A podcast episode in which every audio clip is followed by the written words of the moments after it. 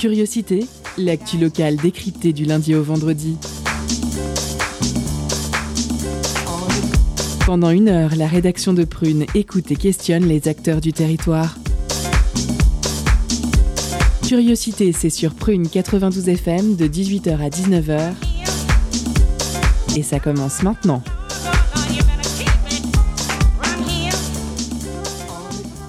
Bonjour, bonsoir, chers auditeurs et auditrices. Vous êtes sur Prune 92 FM, il est 18h, c'est l'heure de curiosité. Je suis John et je vous accueille pour votre quotidienne avec moi ce soir Vincent, notre intervieweur. Salut Vincent. Bonsoir. Bonsoir. Chroniqueuse pleine d'entrain, Louise. Salut Louise. Bonsoir. Euh, bonsoir. Alain Bachung a ruiné son enfance, c'est Gabi.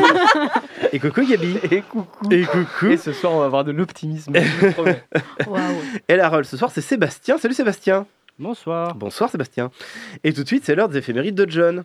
Les éphémérides de John. C'est vraiment vachement bien. C'est trop cool même. On apprend plein de trucs Ah, j'ai super. hâte. Les éphémérides.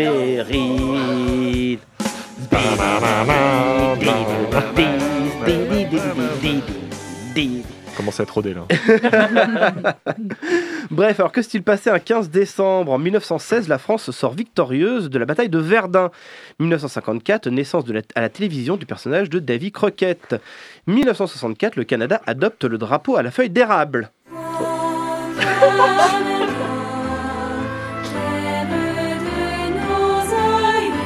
Ouais, ouais, coupe- coupe-moi ça, c'est insupportable, c'est insupportable, coupe-moi ça.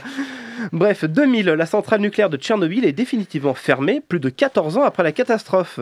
Et 2002, alors, une troupe d'éléphants ivres déboule dans un village du nord-est de l'Inde. Après avoir consommé une importante quantité de liqueur artisanale, les éléphants sont devenus fous furieux et ont tué 6 personnes, a déclaré le porte-parole de la police locale. Les éléphants bretons. C'est pas une blague, hein, j'ai vérifié. non, je sais pas. On On passe- l'abus d'alcool est dangereux pour les éléphants. C'est ça, consommer avec modération. On passe aux naissances du 15 décembre. En 37, l'empereur Néron, qui apparemment n'était pas aussi pourri qu'on le pensait. 1832, l'inventeur du porte-jartel Gustave Eiffel. Puis il paraît qu'il a fait d'autres trucs aussi, une statue, une tour, enfin bon, d'autres trucs. En 1898, Septima Clark, militante des droits civiques, Martin Luther King fait référence à elle comme étant la mère du mouvement. 1972, Lee Jung-jae, acteur de sud-coréen connu pour Squid Game. Le 15 décembre, c'est aussi le décès en 1675 de Johannes Vermeer, peintre néerlandais à qui l'on doit La jeune fille à la perle ou La laitière. 1890, Sitting Bull, chef Sioux, il est l'un des principaux Amérindiens résistants à l'armée américaine. 1944, Glenn Miller, tromboniste et compositeur de jazz et swing musique. Et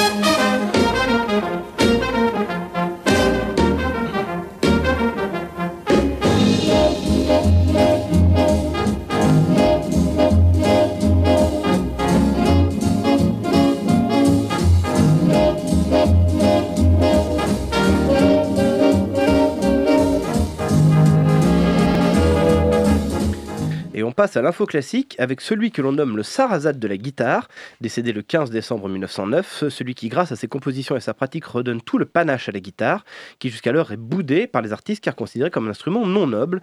Je parle bien sûr de Francisco Tarrega. Compositeur espagnol, c'est suite au décès de sa mère que la famille déménage à Castellón, ce qui permit au jeune Francisco de suivre des cours de musique. Rapidement repéré, celui-ci est enjoint son père de le laisser partir pour Barcelone pour débuter sa formation. Cependant, après le départ de son professeur, il fugue et tente de mener une carrière en jouant dans les bars et les restaurants. En 1874, il comprend que sa vie de bohème n'aura qu'un temps et il entre au Conservatoire de Madrid. Ensuite, il se produit en concert dans toute l'Europe et compose énormément. Au total, son œuvre comporte 78 pièces originales, dont la très populaire Grande Valse, qui reprise maintes et maintes fois pour des spots publicitaires, mais également pour la sonnerie des Nokia. Et là, on écoute Capri- Capriccio arabe de Francisco Tarrega, donc.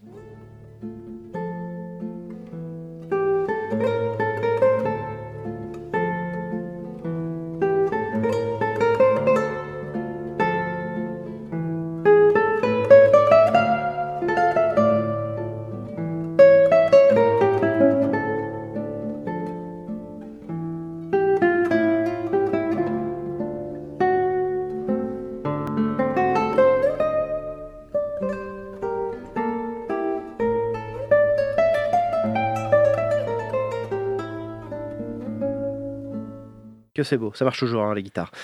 Il est temps de passer à notre sommaire. En première partie, entretien avec Cécile Der et Florent Cloteau. Ils nous parleront de la partie réservée à la mobilité dans le livre blanc.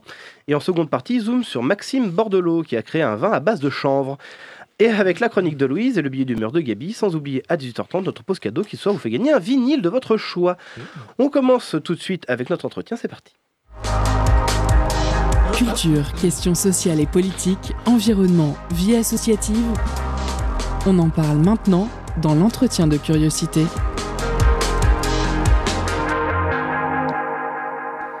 Cécile Der et Florent Cloteau, bonsoir. Bonsoir. Vous faites partie des, rédacteurs du, Livre Blanc, un, document publié et disponible gratuitement sur Internet qui part du, du constat d'urgence suivant. D'ici à 2030, nous devons diminuer nos, de, 60% nos émissions de gaz à effet de serre si nous voulons ne pas dépasser la barre des plus 2 degrés de dérèglement climatique. Et pas mourir donc Par exemple.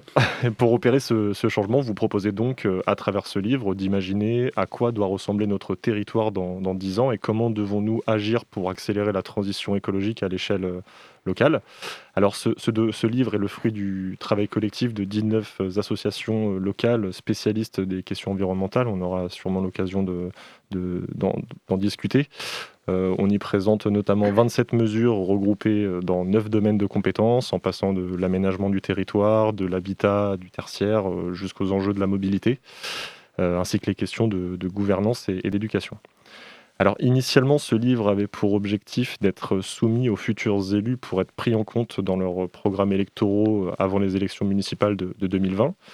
Euh, bientôt deux ans après, qu'en est-il de, l'impact de ce document sur euh, la politique locale nantaise, euh, Cécile Bert alors, bonjour. Donc, juste réexpliquer un petit peu rapidement la genèse du livre blanc. Donc, effectivement, c'est un, travail issu de, plusieurs associations et citoyens euh, de, la ville et de la métropole qui sont tous mobilisés euh, sur le climat et, même de manière plus, plus large sur la justice sociale aussi, puisque maintenant, euh, systématiquement, on associe écologie et justice sociale. C'est vraiment mmh. important pour nous. Donc, dans les associations, il y a Alternativa, il y a Greenpeace, dont, moi je fais partie.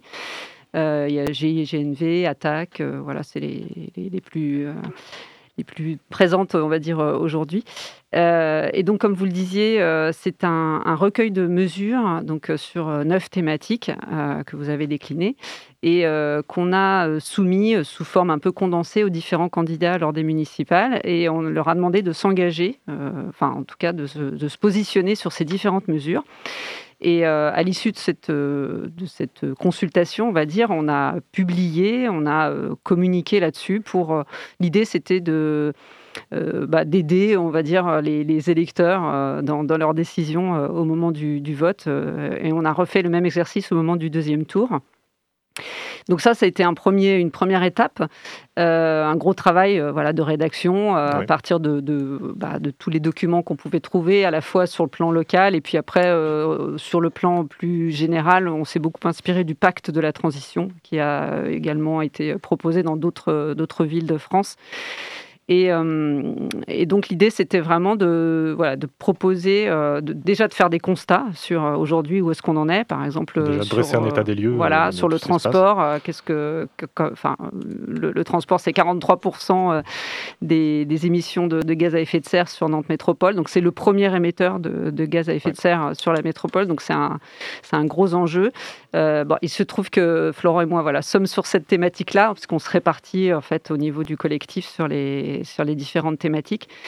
Euh, donc, euh, donc voilà, donc déjà faire ce constat-là, et puis après euh, dire bah, qu'est-ce qu'on peut faire pour réduire ce, voilà, ces, émissions pour, pour faire que le transport ne soit plus aussi impactant.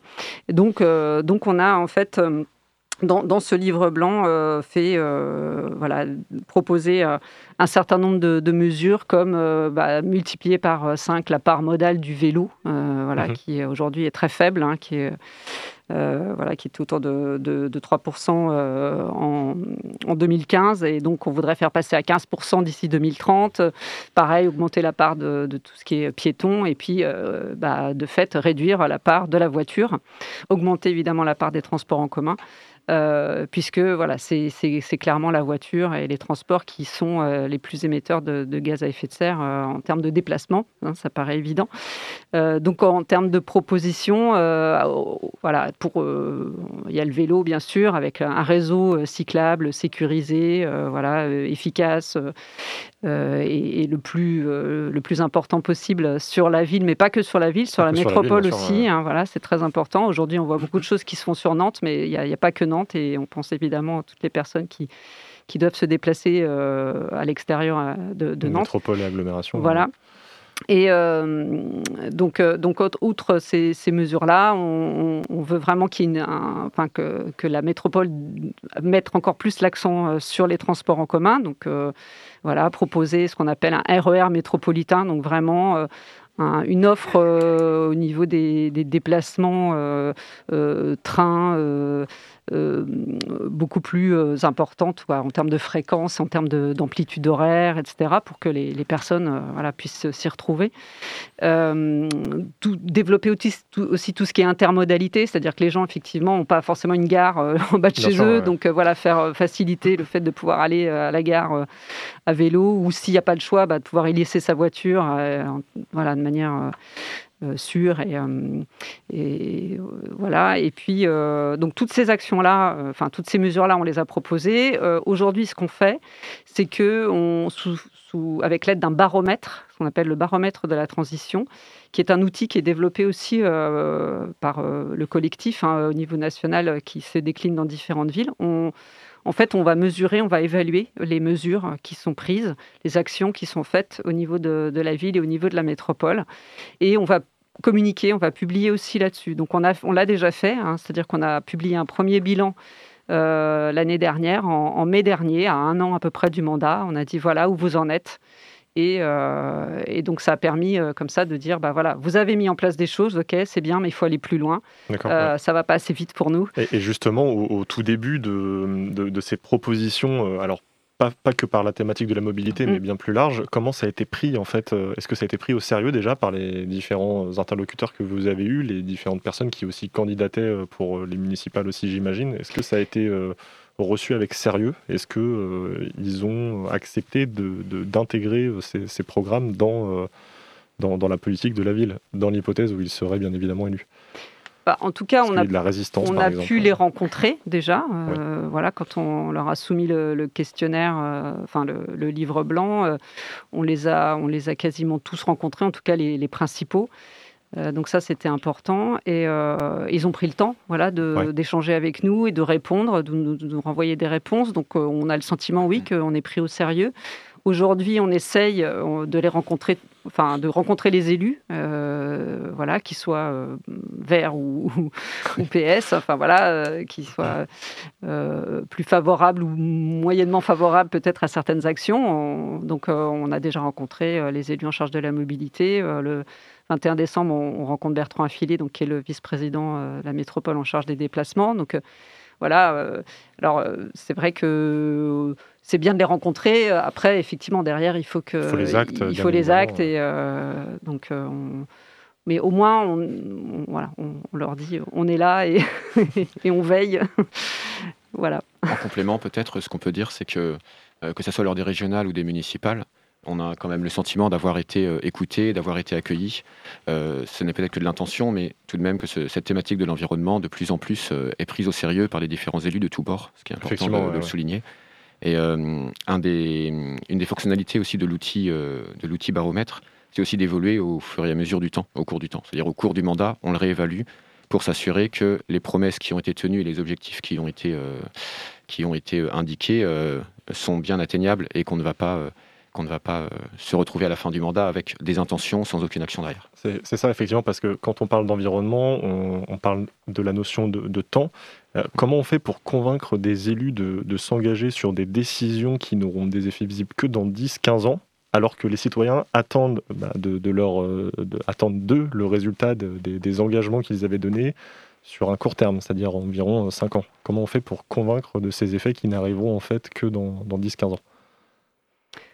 Bah, on essaye de travailler sur des choses qui sont euh, aujourd'hui des faits, enfin, des faits actuels, c'est-à-dire, euh, bah, par exemple, la mobilité, c'est aussi un enjeu de santé publique, par exemple. C'est aujourd'hui, enfin, je veux dire, aujourd'hui, il y a entre 40 et 60 000 personnes qui meurent euh, tous les ans euh, des effets de la pollution euh, liée au transport. C'est pas, c'est pas dans 5 ans ni dans 10 ans.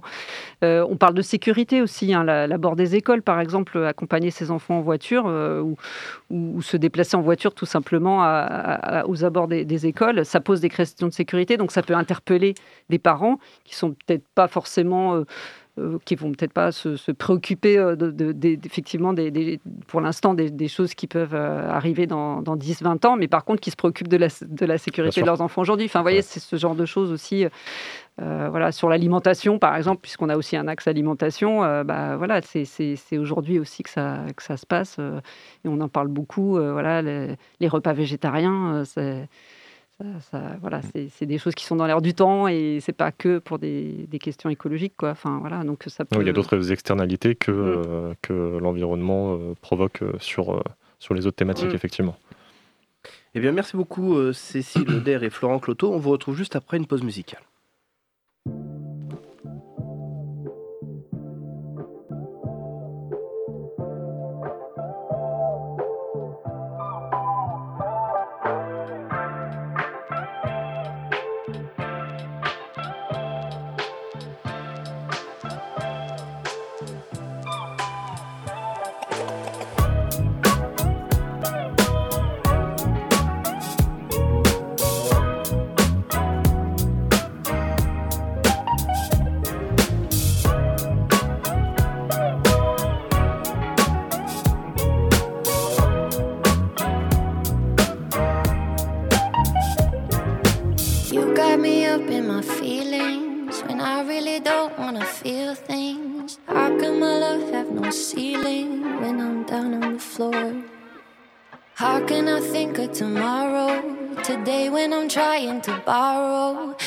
Emotions that I wanna swallow from truths I can't ignore. Baby, you hit like a come down. I feel like I gotta run now. Really ain't having much fun now. I wish you wanted more. Cause I wanna give you the ocean.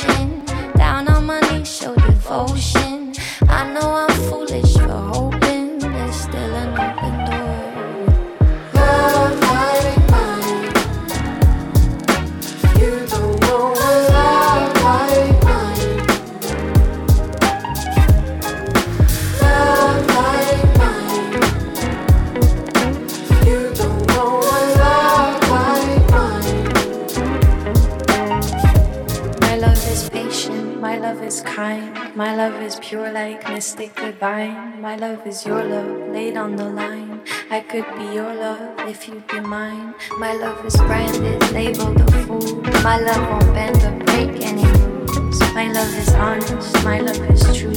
I'm keeping my love, save it for you. Love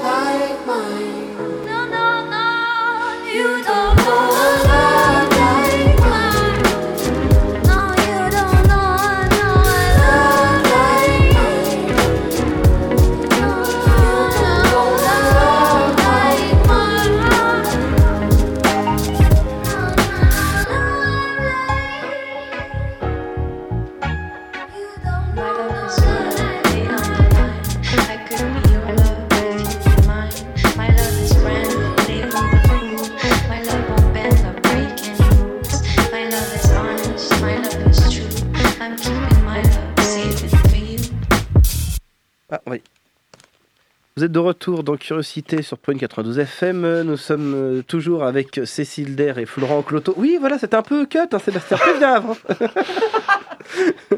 c'était d'ailleurs euh, Fika et Bambi.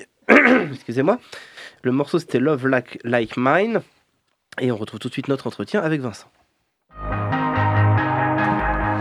L'entretien de curiosité sur Prune 92 FM et le www.prune.net.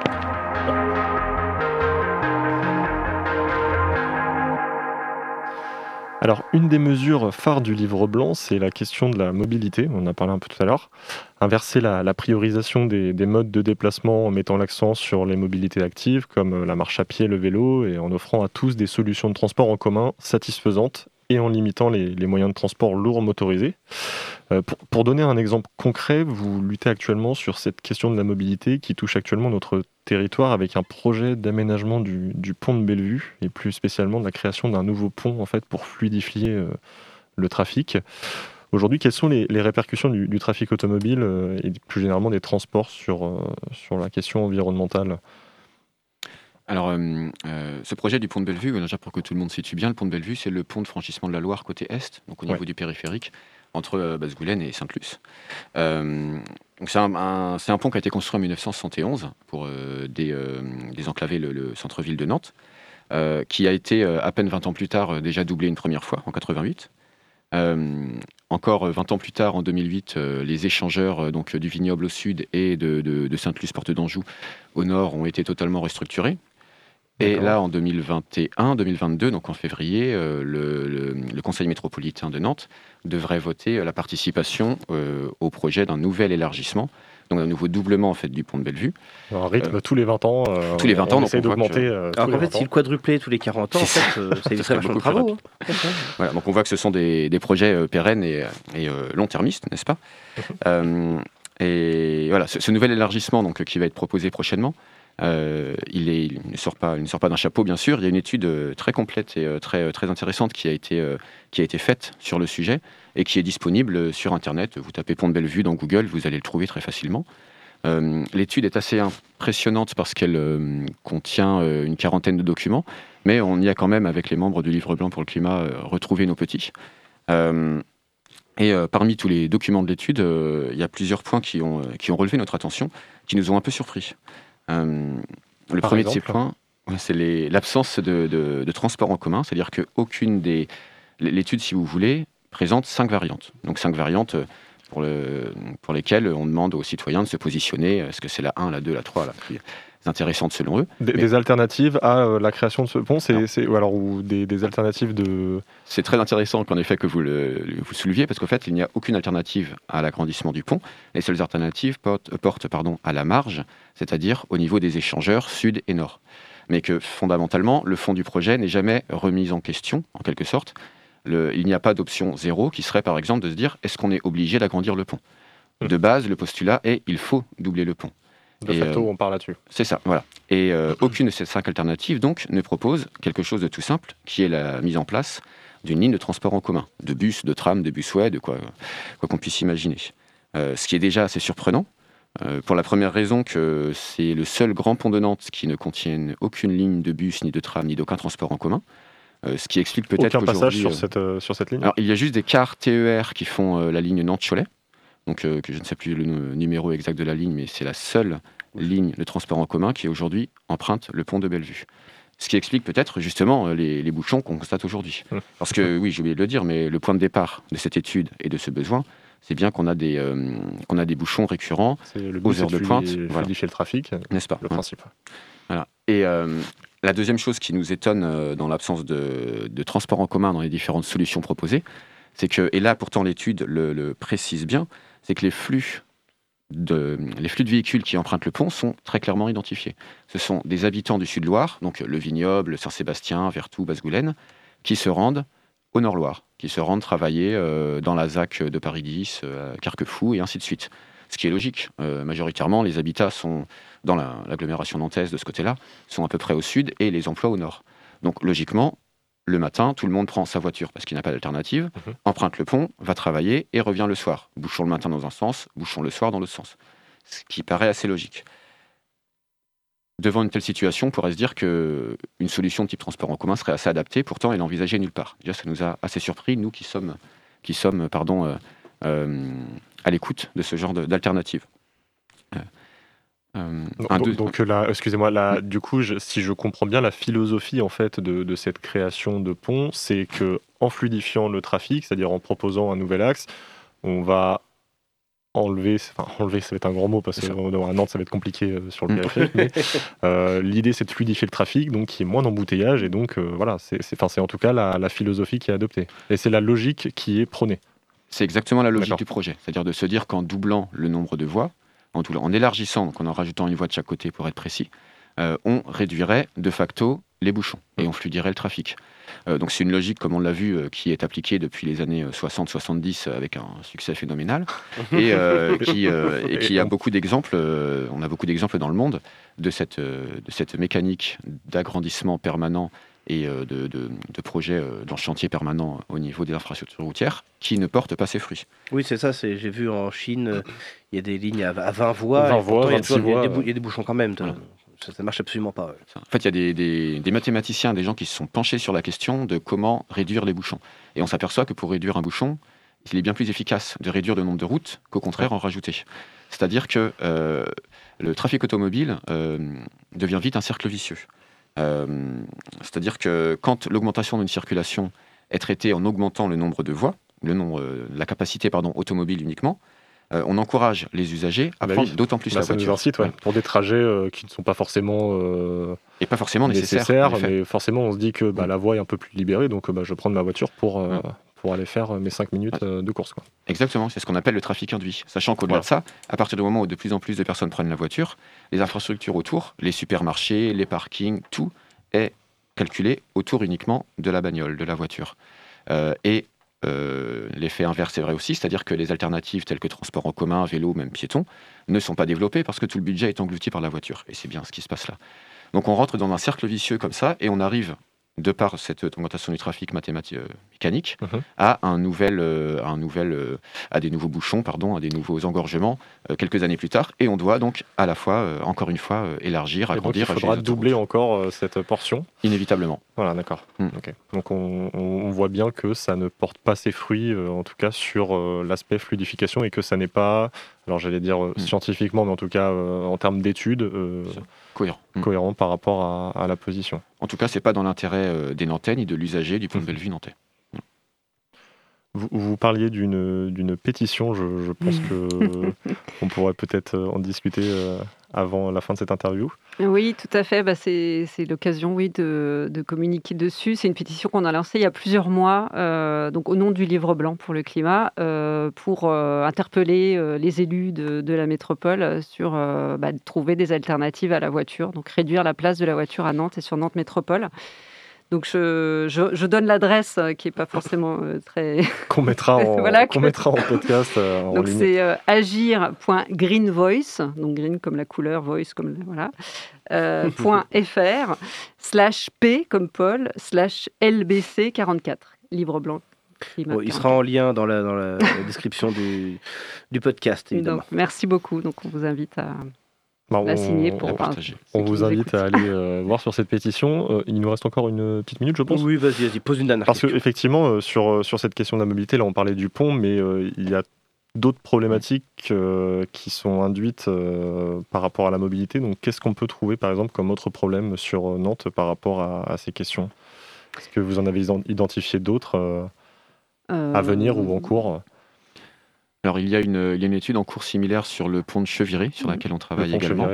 Euh, il y a le projet de Paris 10 aussi, qui est actuellement en plein, euh, en plein, euh, en pleine, comment dire, en pleine réflexion. C'est-à-dire que Paris 10 va être, va être agrandi et le nombre de places de parking vont être doublées également, donc ce qui va encore totalement à l'encontre. On va voilà, garder la, pardon, des, voies de, des voies cyclables de la taille d'un KGB, par exemple, alors qu'à côté de ça, on va rajouter 4000 places de parking. Et on pourrait trouver beaucoup d'exemples. Oui, bon, ça, je pense, il, ne manque pas, malheureusement. Mm. Eh bien, merci beaucoup euh, Cécile Dair et Florent Cloto euh, d'être venus nous parler donc, de la problème de mobilité et de nous parler du livre blanc. Euh, merci Vincent. En deuxième partie, nous retrouverons Maxime Bordelot qui nous parlera de son vin à base de chanvre.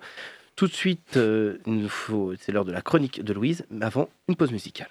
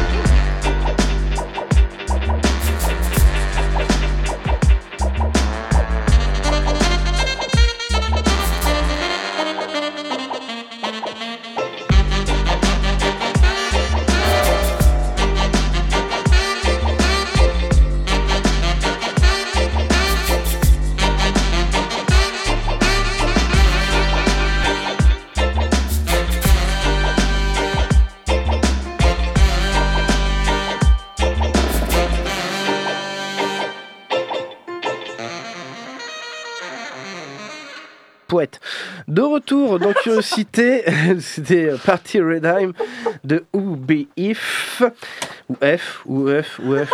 Je suis très malade et je suis complètement à l'ouest, c'est incroyable. Mais bref, euh, une autre qui est complètement à l'ouest, j'ai l'impression d'être un imposteur, et paf Rebondissement, chronique de Quelle Louise. transition. Ah, je me fatigue. Étonnante, perspicace, amusante, actuelle. Les chroniques de curiosité.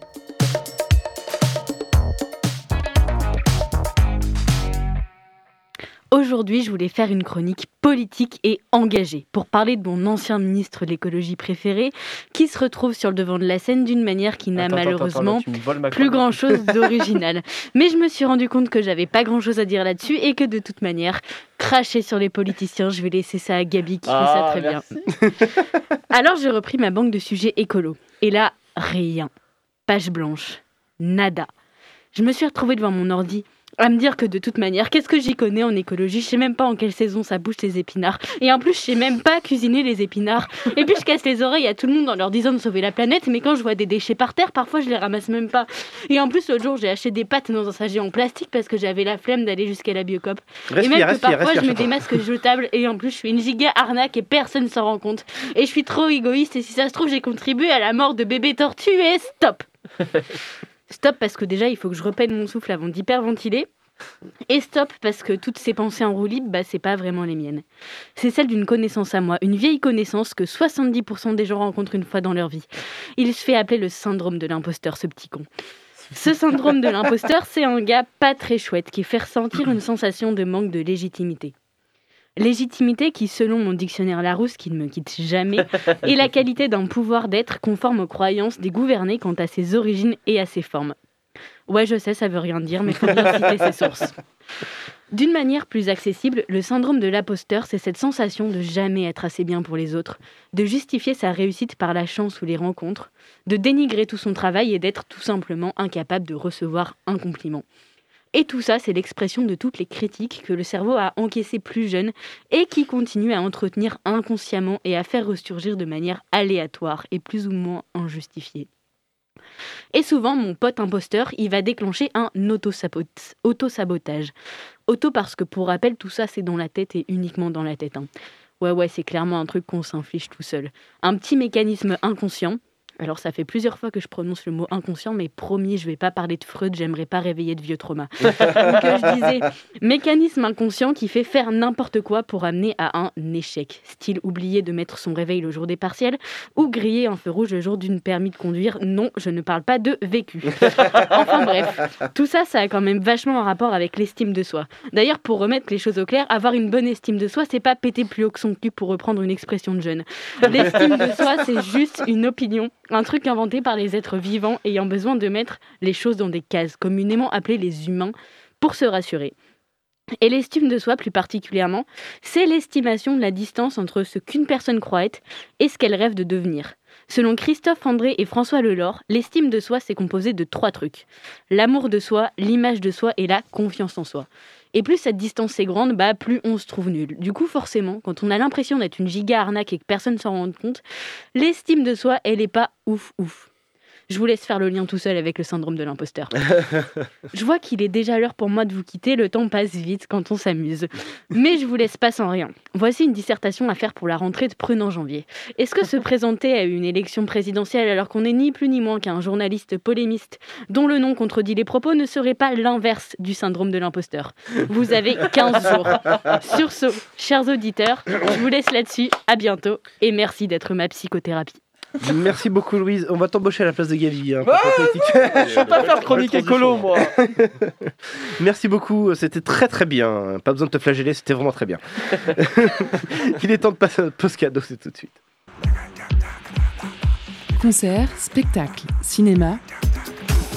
Tout de suite, Prune comble ta soif de culture avec la pause cadeau.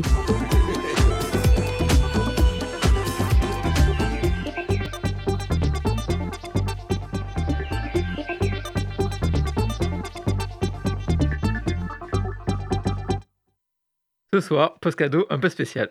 C'est bientôt Noël et chez Prune, on avait envie de vous faire un beau cadeau. Et comme un cadeau, c'est personnel, ce soir, C'est vous qui choisissez quel vinyle résonnera chez vous pendant les fêtes parmi cette sélection. L'électro jazzy de Jeff Sanders, le rock métalleux des One Burning Match, le mood punk de Missia, l'électro ambiante de Zobol ou l'African breakbeat de Kalaha. Alors pour remporter votre vinyle au choix pour Noël, envoyez Vive Prune en message direct sur notre Instagram et soyez les plus rapides. On se laisse en musique avec Mama Mandala de Kalaha et joyeuse fête tout le monde.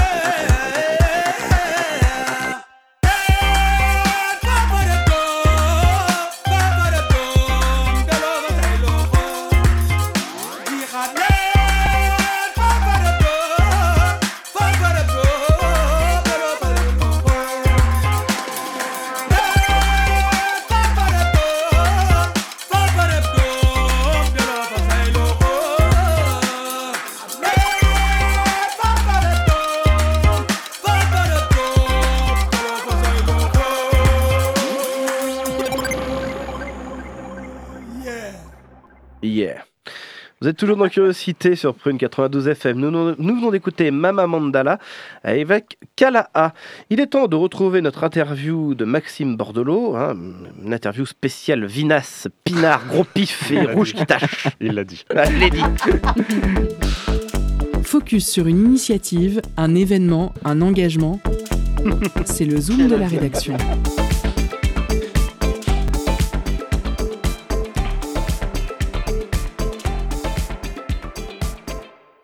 Maxime Bordelot, bonsoir. Bonsoir Vincent.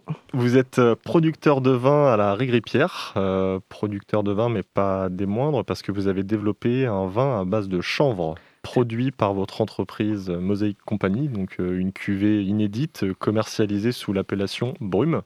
On va avoir l'occasion de- d'en parler, mais avant, d'aborder plus en détail le développement de cette euh, cuvée, euh, pourriez-vous nous en dire un peu plus sur votre parcours dans le domaine des, vins et spiritueux jusqu'à aujourd'hui? Est-ce que c'est votre première cuvée ou est-ce que vous avez déjà plusieurs, euh, plusieurs, euh, plusieurs cuvées à votre actif?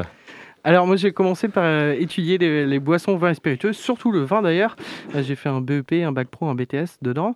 Et puis j'ai fait mon apprentissage au sein d'une brasserie. Euh, voilà, j'ai travaillé 12 ans euh, dans cette brasserie. Et puis euh, j'ai lancé un projet avec un copain vigneron suite à une journée de brassage amateur où on nous restait du houblon, donc on l'a mis à macérer dans du vin. Et on a sorti la gamme des wine up, c'est des vins houblonnés. On a sorti ça il y a deux ans, mais en vrai on y est bossé depuis euh, 2016 dessus. Et en fait, suite au- aux, sorties des, des wine up, je sais pas comment ça s'est passé, mais j'ai eu, euh, je suis passé dans une boutique de CBD shop et on m'a fait sentir, euh, on m'a fait sentir les fleurs de me- les fleurs de, de chanvre. De chanvre, ouais. Et je trouvais des similitudes avec euh, le houblon qui est un cannabinacé aussi. Donc je me suis intéressé de plus près à cette, à cette plante qui est merveilleuse. Et du coup j'ai décidé de la faire macérer dans du vin. Et de là, voilà, j'ai lancé les premiers brumes il y a un an et demi voilà, dans ma cave. Et là, tout juste depuis dimanche, euh, en version professionnelle, parce que ça a mis du temps à, à se monter, hein, trouver la cave, Ouais, ouais. la cuverie, euh, les pompes, tout ce qu'il faut pour, euh, pour lancer le produit. Tout le matos. Donc alors, euh, en fait, vous n'aviez jamais euh, goûté une telle association avant, c'est purement euh, votre... euh, voilà, au, au moment où vous, vous goûtez, vous vous dites, ça peut être deux, deux, deux saveurs, deux, deux goûts qui peuvent s'assembler. Et bah oui, c'est exactement ça. Quand j'ai fait la première macération, je me suis dit, voilà, il y a un truc à faire. Euh, J'avais essayé la première, c'était la Lemon Ice. C'est une weed, euh, donc euh, weed, enfin chanvre. le nom. Le pâte. nom, enfin voilà, le, le cannabis en fait c'est le nom, euh, c'est le nom latin hein, de, de chanvre.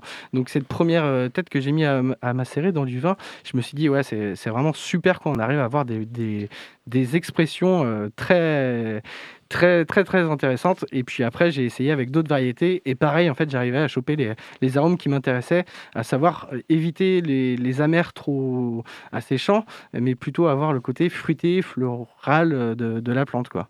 D'accord, parce qu'effectivement, ouais, le, le goût, euh, pour qu'on s'en rende compte, euh, du, du vin à base de chanvre, la cuvée brume, euh, concrètement, quand on en boit, qu'est-ce qu'on qu'est-ce qu'on qu'est-ce qu'on boit Qu'est-ce qu'on Qu'est-ce qu'on voit Qu'est-ce qu'on goûte qu'est-ce on qu'on goûte, déjà un vin, de, un vin issu du, du melon blanc, donc c'est le cépage emblématique euh, du vignoble nantais.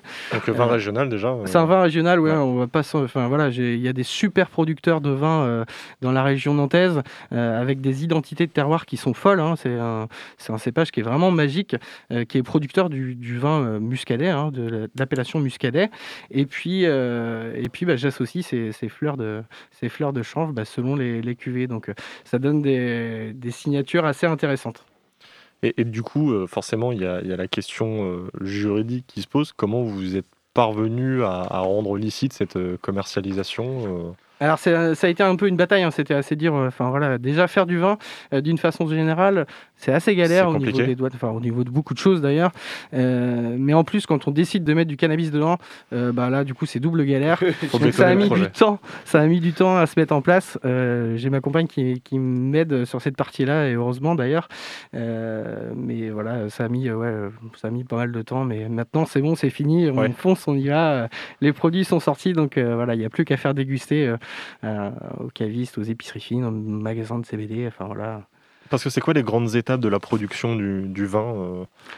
Alors, la, la production du vin, c'est pas moi qui le fais, hein, c'est des vignerons. Ouais. Euh, donc, moi, je prends euh, dans un domaine à Mousillon, un domaine familial. Moi, j'achète le vin qui est fini et puis après, je fais mes assemblages, mes macérations. Euh, de, voilà, c'est enfin, assez technique, hein, de façon à bien extraire les, les saveurs qui m'intéressent. Et puis après, je mets en bouteille. Je, enfin, bouteille.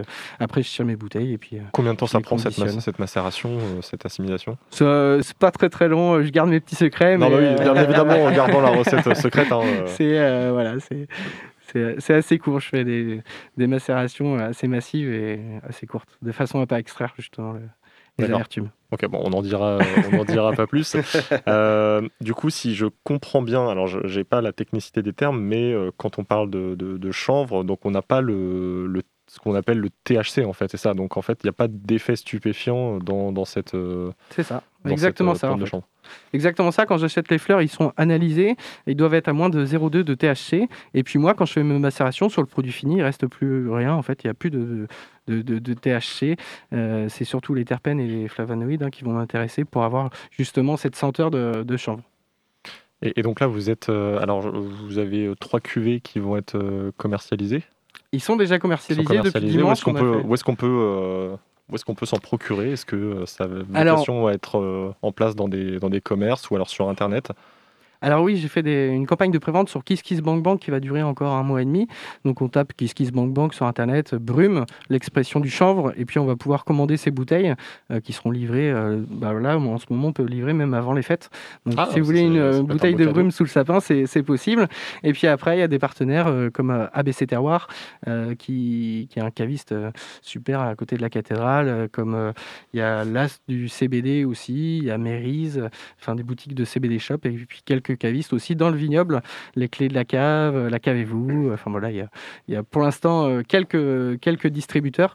Vu que c'est assez jeune, il n'y en a pas euh, partout, euh, mais voilà, euh, ça va peut-être venir, quoi. les gens vont s'intéresser à, cette cuvée, ça serait cool. Et vous avez eu des distributeurs qui ont eu euh, un peu des réticences quand vous êtes euh, venu leur présenter ce, ce produit? Ouais, euh, j'ai eu quelques réticences. Il a juste fallu leur mettre le nez dedans et euh, voilà pour les convaincre. C'était assez, euh, c'était assez simple en fait. Enfin voilà, ils étaient réticents. J'ai dit bah attendez, je vais venir parce que moi je, je travaille pour faire un truc qui a de la gueule quoi. Enfin chialer. Et du coup je leur ai fait déguster mes, mes produits. Ils ont kiffé. voilà, même des, enfin, des anciens vignerons qui ont dégusté le produit et qui se sont Ah oui. dit ouais c'est, ouais, c'est cool en fait ton Des, truc. des hein. puristes qui, Ouais, qui ouais, fait ouais, Enfin voilà, il y a- Ils ont ça le but, produit. mon but à moi, c'est de surtout pas, euh, enfin voilà, de, de respecter la matière première qui est le vin, et puis d'ajouter en fait des belles fleurs de, de chanvre, et puis comme ça, on arrive à faire un produit, euh, euh, voilà, qui, qui est le mien, quoi, la baume. Ouais, c'est ça, on n'est pas sur une association, on va dire, un peu tape à l'œil pour dire Ah, j'ai mis du chanvre dans du vin. Enfin, il y, a- il y a vraiment le- la poursuite du goût avant tout. Avant tout, ouais, euh, ouais carrément, euh, c'est ce qui m'intéressait. D'ailleurs, euh, au début, je voulais même pas mettre la fleur de enfin la feuille de cannabis sur la bouteille. Ça me ça me plaisait pas trop. Puis en fait, avec du recul, je me suis dit si les gens achètent cette bouteille et qu'ils sont pas au courant de ce qu'il y a dedans, c'est quand même dommage. Donc j'ai mis une demi-feuille et puis et puis on fait, enfin on voilà, on affiche sur les affiches ou sur le compte Instagram ou Facebook l'expression du chanvre à chaque fois. Comme ça, les gens sont prévenus que qu'il y a une petite particularité dans cette bouteille de vin. Et euh, alors, vous parliez de la, campagne Kiss Kiss euh, Bang Bank, Bank Ouais. Bank, Bang Bank. Oui, Euh, T'inquiète, t'inquiète. oui, il n'y a pas. euh, y a pas Non, c'est pas- moi qui vais te reprendre ça Non, mais ça. je sais. je sais, je Moi sais. non plus, j'ai petit accent de, du vignoble. Bon, caca bébé, voilà. Euh, vous parliez du coup de, de cette campagne. Est-ce que euh, on, on a suffisamment pour euh, ensuite euh, développer ce commerce en, en autonomie Est-ce que ce- vous avez eu suffisamment Vous avez récupéré? Bah, là, ouais, j'ai euh, atteint 150%, donc c'est vraiment cool. Enfin voilà, assez rapidement. Donc on a poussé à 200, on verra bien ce que ça donne. Mais Ouais. je pense qu'il y a des gens, enfin les gens sont intéressés quand même sur, sur le produit, au moins à goûter une fois. Et puis après, je vais faire tout ce qui est à mon possible pour travailler d'autres variétés de chanvre et Ah oui. puis choper des arômes complètement différents. Voilà, il y a des, il y a des, désia- des diesel, il y a des skunks, il y a des amnésias euh, qui ont des profils euh, vraiment euh, captivants aussi, comme la limon ice et la cherry ice. Sauf qu'au début, je voulais commencer avec des fleurs de chanvre qui étaient assez faciles à déguster, quoi. Pour trouver un bon équilibre, vous avez commencé à, à réfléchir à d'autres cuvées Ah bah ils sont déjà, ils sont déjà, déjà, faites, c'est dans ma cave. Ok, ok, très bien. Oui, du coup, on pourrait éventuellement prétendre, à, si on commande, à avoir ça pour Noël. Quoi. Ça peut être une bonne idée de cadeau. Exactement, ça, ouais. ça arrive, dès- ça arrive en combien de temps? Ça arrive, euh, bah, si vous commandez ce soir par exemple, on l'expédie dès demain matin. Et puis euh, il y a moyen de l'avoir dans 2-3 jours, quoi. Ah, Elle est à combien la, la bouteille Alors il y a, j'ai tout mis au même prix sur KissKissBankBank, c'est 25 euros. Et à la cave, c'est 25 et 31. D'accord, ok. Ouais. Donc, où est-ce qu'on peut. euh, on- on- on- du coup, on se dirige sur euh, le Kikis Bank ou alors vous avez une autre, euh, un autre Insta Eh ben, il y a Insta, il y a- y Facebook et puis après vous pouvez aller chez ABC Terroir, l'As du CBD, Mérise. voilà, D'accord, et vos réseaux sociaux, comment ça s'appelle? Comment on peut, on, peut- on peut vous retrouver? Ça s'appelle Brume, l'expression du chanvre. D'accord. Et puis aussi, il y a, des, euh, il y a la e-boutique du CBD qui fait, les, qui fait les marchés de Sainte-Luce et de Touareg, un petit peu Talensac aussi le samedi matin, euh, qui distribue Ah oui. euh, mes produits. Ok. Bon, bah, brume, l'expression du chanvre. Parfait, Pour ben, Noël. façon, on le retrouvera un peu partout, visiblement. Donc, il n'y a pas, il y a pas, il y a pas ça. Pour Noël, voilà. Je vois que tu as été très, très, très attentif, hein, ça. Mais merci encore une Je fois. Maxime Bordelot. Voilà, donc euh, avant de, de terminer l'émission, eh bien, bien sûr, hein, vous l'attendez, hein, la- la- la- le, le méchant, l'impertinent qui va se mettre aux chroniques écolo. C'est Gabi. Le sniper. Où avez-vous appris à dire autant de conneries? Deux ans de télé. C'est du journalisme total. Et bonsoir à tous. Euh, En cette période de fête, j'étais obligé de vous parler d'un sujet plus joyeux qu'à l'accoutumée. J'ai beau toujours venir pour vous miner le moral, je suis pas un monstre non plus. Ça fait longtemps qu'on n'a pas évoqué cette saga récurrente dans mes chroniques, mais aujourd'hui signe le retour de Nico et les garçons. Euh, Normalement. Aujourd'hui, c'est le grand ami Nico, Claude, qui est dans la panade. Alors qu'il a d'énormes ennuis, ses amis se font plutôt discrets. Mais comment Claude va-t-il s'en sortir? Et oui, en effet, c'est tombé ce lundi, l'ancien ministre de l'Intérieur a été incarcéré à la prison de la Santé. D'ailleurs, bordel, c'est beau ça, l'ancien premier flic de France envoyé un tôle, un 13-12. Moi, ça me réchauffe le cœur, ce genre de nouvelles. Une justice. Mais alors, pourquoi ce bon vieux Claude croupit-il en cellule? Pour l'affaire Kadhafi? Non. Pour l'affaire des sondages de l'Élysée? Non plus. Pour l'affaire des tableaux des flamands? Toujours pas. Pour ses emplois fictifs? Encore moins. Pour son implication dans l'affaire Tapi Crédit Lyonnais Laissez-moi rire. Pour avoir aidé un milliardaire turc en cavale Bien sûr que non. Rien de tout ça. Celui qu'on surnomme le cardinal, car très proche de Sarko, dort en prison parce qu'il paye pas ses amendes. Et oui, car à toutes les affaires que je viens de citer et pour lesquelles il n'est pas encore condamné, s'ajoute une dernière, celle pour détournement de fonds publics. Et là, on va parler gros chiffres, hein, préparez-vous. Pour cette affaire, il a été condamné en 2017. Le Boug, alors euh, directeur de cabinet de Nicolas Sarkozy, lui-même ministre de l'Intérieur à ce moment-là, se versait des petites primes en liquide qu'il ne déclarait pas. Enfin, petites primes, on parle d'environ 10 000 euros par mois quand même. Et Ah pour ça, il a été condamné à deux ans de prison avec sursis, 75 000 euros d'amende et 105 000 euros de dommages et intérêts. Ce qui est un moindre mal parce que son affaire là, a duré presque deux ans. Donc il a en- euh, détourné environ 210 000 euros en cash. Et il en doit que 180 000. Certes, il a touché que 105 000 lui, mais s'il n'est pas trop con, il peut s'en sortir. quoi. Surtout qu'il a été ministre, où il a touché plus de 10 000 euros par mois. Et il a été secrétaire euh, général euh, du président, où il a touché environ 10 000 euros par mois aussi. Donc pendant 5 ans, il a touché 10 000 euros par mois, ce qui fait euh, 600 000 boules, ça quand même.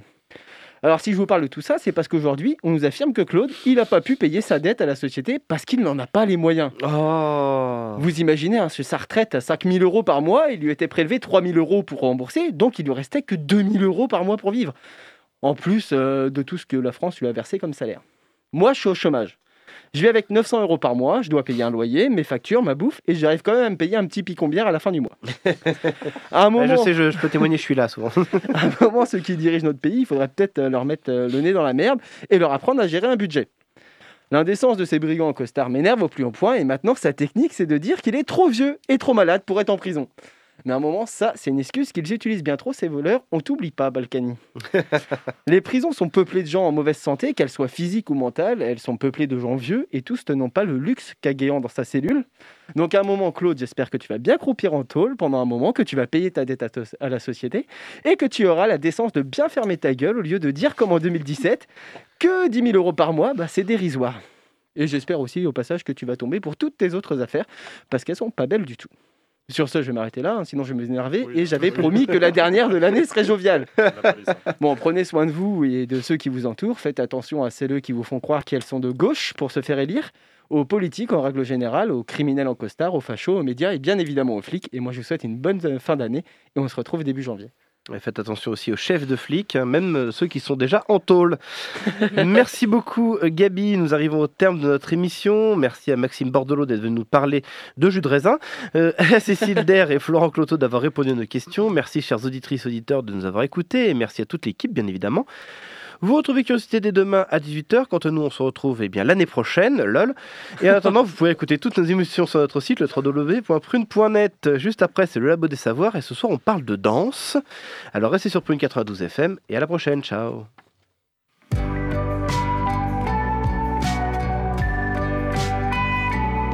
Pour écouter ou réécouter Curiosité, rendez-vous sur le www.prune.net.